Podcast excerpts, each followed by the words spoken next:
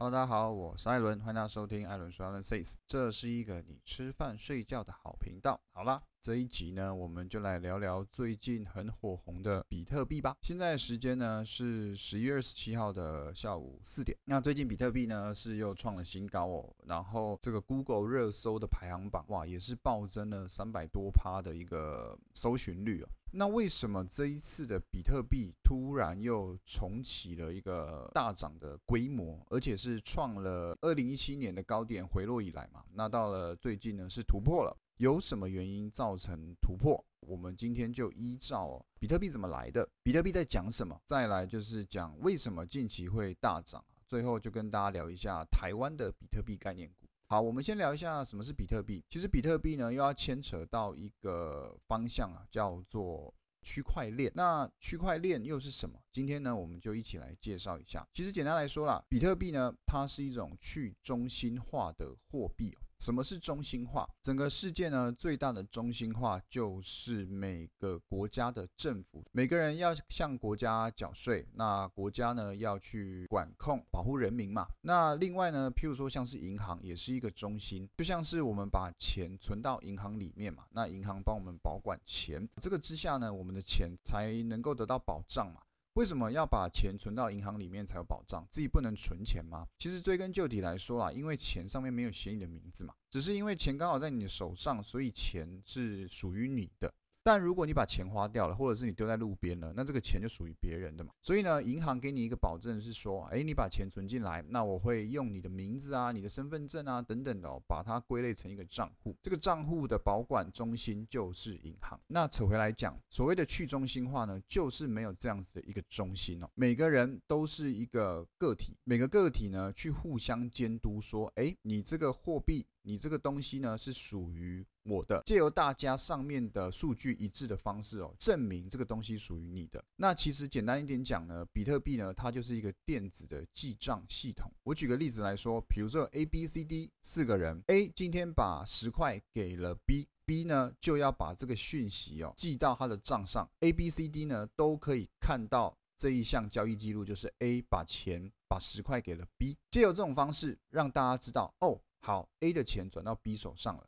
那譬如说，B 再把钱转了五块给 C，C 呢就要把 B 给 C 的账户哦全部公开给其他四个人看，A、B、C、D 都要看得到。那借由这种方式呢，去证明说。好，这个钱是真的有转过的。现在的钱呢是在 C 的手上。借由这种方式，大家都在记账的方式呢，形成一个保障的模式。那有人说啦，有人就会说，哎，那如果被骇客怎么办？那有人这样篡改怎么办？所以比特币优势就在于，因为它的用户群非常的大，骇客呢没有办法在一时间内哦，把全部人的记账系统哦篡改成一致。比特币这个系统呢，就会去依照说，譬如说百分之六十趴以上。都认为 A 持有多少的货币，他就会判别。哦，这个是真的，除非哪一天有骇客的技术能够强化到一瞬间改变了高达五十一趴以上，甚至更高以上的这个讯息，那才有办法变成是真的。这个就是整个去中心化的概念。那区块链这个名字是怎么来的？刚有讲到比特币呢，它是一个电子的记账系统，每个电子的记账呢，会把它形成一块一块的，将这每一块的记账呢串联在一起，形成区块链，就是用这样子的方式去命名的。那区块链是从何而来的？是在二零零八年金融海啸之后，在网络上有一位化名叫做中本聪的人哦，就在二零零八年呢发表了一篇论文，是关于区块链。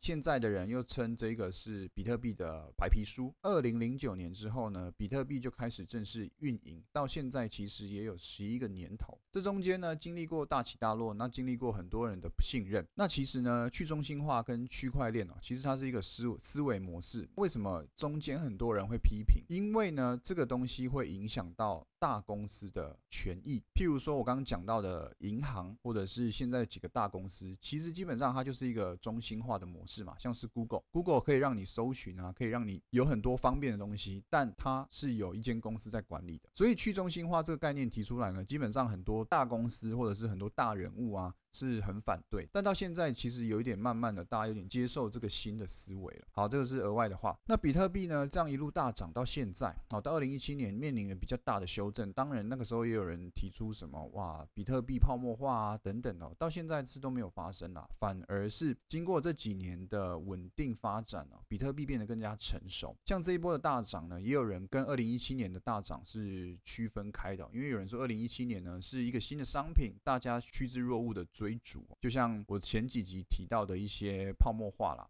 就是一堆人盲目的去追崇，但是到现在呢，这波上涨其实是有很多大公司或者是有名的投资人哦，去说，诶，他们要进场来买比特币。OK，那以上呢就是整个区块链的一些始末，还有一些小知识这样子。好，那我们接下来进入第二个主题，就是为什么最近的比特币会再度做一个大涨？这其中哦是有几个原因的。第一个呢是目前啊很多国家都在发行所谓的加密货币。像联准会费的也有透露呢，正在探索发行数字货币的可能性。另外，像中国也正在加速加密货币的发展据说呢，中国上个月开始已经开始在试用加密货币了。再来第三个呢，比特币当初的出现啊，有一些原因是因为受到 QE 的影响嘛。加密货币的专家认为哦，因为哦新冠肺炎期间呢，各国银行跟央行哦去纷纷抛出大量的财政跟货币政策来阻止经济衰退嘛。但是呢，货币的宽松反而是。是帮助压低了比特币的成本，使得这个法定的存货储备更加的过时。再来另外一个最大利多就是 PayPal，就是那个支付的那个平台嘛。PayPal 在十月呢表示，该平台呢支援比特币等加密货币支付的功能。他们认为呢，比特币的主流化已经成功吸引机构投资人还有银行哦考虑加密货币去抵御法定货币的贬值。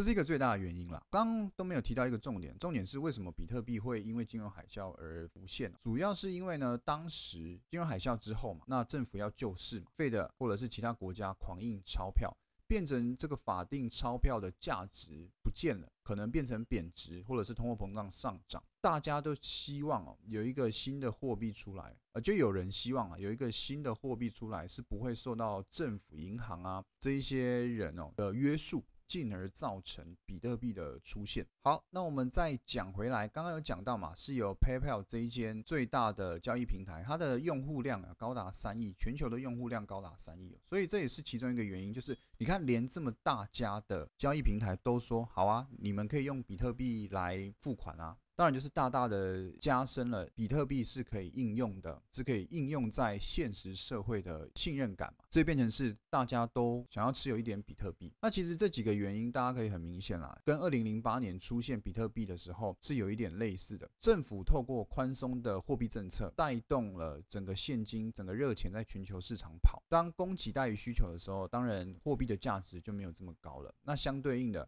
一开始就是因为为了因应摆脱法定货币而出现的比特币，当然也是因为这个原因呢，最近在近期造成了一个新的大涨。不过呢，我正在录这一集 podcast 的时候呢，其实比特币啊。今天是跌了三千元，跌了三千美元，算是做了一个非常大幅度的修正。但是有很多专家认为哦，呃，未来是上看十万的。因为我对比特币并没有去操作过，所以我也不知道是不是真的有那个价值去涨到这里。但我认为现在的市场啊，都是可以考虑去了解，因为现在的钱呢，跟现在的市场呢，是一个非常大多头的状况，各种钱在各种市场跑。既然现在有这个话题性，然后面临了一个比较大。幅度的修正，只要长时间呢，这个宽松的政策没有去做一个解决，比特币我觉得依照这个最底的原理来说，应该都是还有机会上涨。好，我们这个等做结论再继续讲。我们先来讲一下关于比特币的台湾概念股有哪一些。其实讲到比特币的概念股，基本上大家都是想到挖矿。那想到挖矿呢，你就要有好很好的显卡、很好的电脑设备嘛。所以关于比特币概念股有以下这几个：三七一的日月光控股。三一八九的景硕，八零四六的南电，二三三零台积电，二三七七的维新，二三七六的技嘉，二三五七的华硕，二三八六五三八六说错了，五三八六的青云，三五四零的耀月，六一五零的汉讯跟三五一五的华勤，还有三六六一的四星 KY。其实这些股票呢，基本上都是属于电子股了。那像是我知道，就我所知啦，像是汉讯啊、青云啊、景硕啊，最近南电啊这些股票，最近的涨幅是都很夸张。那借着这一次的比特币回落呢，我相信下礼拜这些个股啊涨多了，应该都会遇到一些修正。那只要这个比特币的行情哦都在，这些公司呢应该都还有一个题材可以去反映。所以接下来如果你有在操作个股的朋友，我相信这些股票啦，在有回落的时候呢，都是可以尝试去低接的。那么以上呢，就是今天跟大家分享的内容。如果你觉得我的内容呃不错的，那有听的有兴趣的，记得帮我按一个订阅，然后帮我评论五颗星。那我们就下一集见，谢谢大家。